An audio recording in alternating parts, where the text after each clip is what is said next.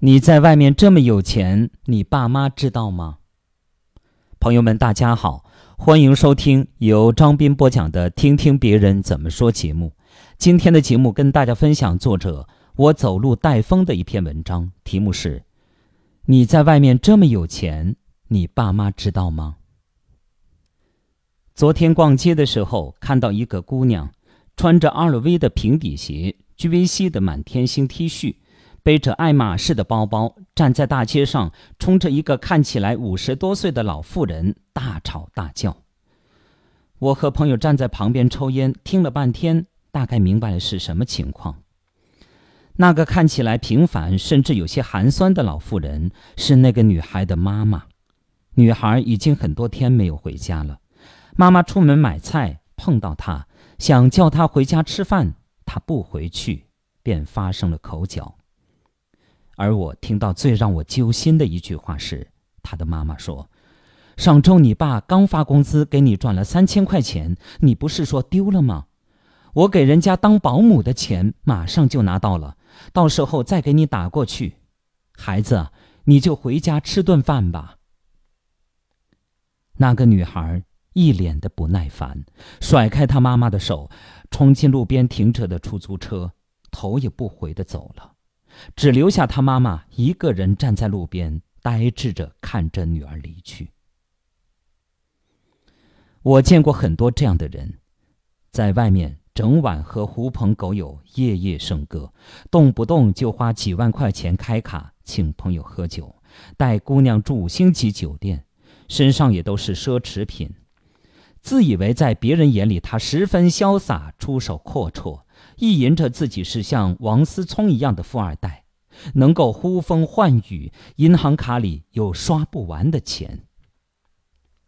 有一次和朋友一起喝酒，中途来了一个男孩，喝了几杯之后，他开始说自己刚买了某个大牌的秀款外套，说自己昨天在某个夜店花了十几万开卡，已经在某五星级酒店住了一个月的套房。酒桌上，有人觉得他是个富二代，对他阿谀奉承；也有人淡淡一笑，低头玩着自己的手机。最戏剧性的一幕是，我们一行人走出饭店的时候，突然有个衣着朴素、一脸沧桑的男人冲过来，拉住他的手问：“我和你妈妈的存折是不是被你拿走了？那可是给你奶奶治病的钱。”我突然觉得。钱到底是好是坏呀？它能让我们过上想要的生活，也能毁掉我们的生活；它能让一个人更有动力去实现自己的目标，也能让一个人沉迷于享乐，无法自拔。爱钱没错，虚荣也不是罪过，但你为什么要让父母替你的潇洒和虚荣买单呢？很喜欢那句：“父母尚在苟且，你却在炫耀诗和远方。”妈妈一年没有买一件新衣服，看到打折的裙子，想给自己买一条，又不舍得；而你拿着辅导班报名费，买了一双几千块钱的鞋子。爸爸想把家里用了几十年的电视换掉，让你妈看电视剧看得更舒服一些。去商场看了看价格，挑来挑去，买了一台特价样品机。而你搂着一个姑娘去希尔顿开房，还给她买了九十九朵玫瑰花。爸妈在家里算着这一个月朋友孩子结婚、上学随份子钱花了多少。算完之后，你爸爸叹了口气，对你妈说：“记得给孩子多转点生活费。”而你在学校叫了一帮朋友吃饭、喝酒、唱歌，全程买单，好不阔气。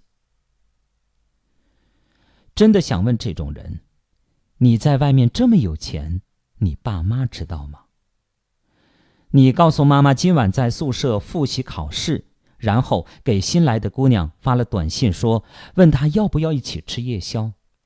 你挂掉爸爸的电话，发短信说在赶论文，然后继续和朋友玩骰子，叫着五个一。你很久没回家看过爷爷奶奶了，推脱说学习太忙，但是成绩单上却是一片红。拿父母辛辛苦苦挣来的钱换来的虚荣奉承，真的能让你开心吗？深夜了，爸妈坐在客厅苦苦等待你回家，而你在外面花天酒地，真的安心吗？朋友不是你有钱才会有，爱情也不是完全以钱为基础。很多时候，一个人的消费金额并不代表他的经济水平，而反映了他的价值观。所以，就算你很有钱，很多钱，还是会有人不喜欢你。更何况，你的钱并不是靠自己双手挣来的。我很喜欢和这样的人交朋友，不一定很有钱，但是对父母很好。朋友们晚上一起喝酒，会提前给家里打个电话，让爸妈放心早睡，不装不炫，消费水平符合自己的经济实力。和这种人在一起，我总觉得很踏实，不虚不浮。到底有多少钱才会开心呢？记得以前看过这样一段话：后来会有人送你三十块钱一支的玫瑰，三百块钱一支的口红，三千块钱一件的大衣，三万块钱一块的手表。但是你的爱情是从三块钱一杯的奶茶开始的。钱是个好东西。但别成为钱的奴隶，更别忘记，其实爸妈才是你最应该花钱的人。其实啊，他们根本就不求你能赚多少钱，以后能够住多大的房子，开多好的车，他们不过是想每天都能听到你的声音，都有你的消息。好朋友们，感谢大家收听由张斌播讲的《听听别人怎么说》节目。刚才与您分享的是作者我走路带风的文章，题目是“你在外面这么有钱，你爸妈知道吗？”感谢各位收听。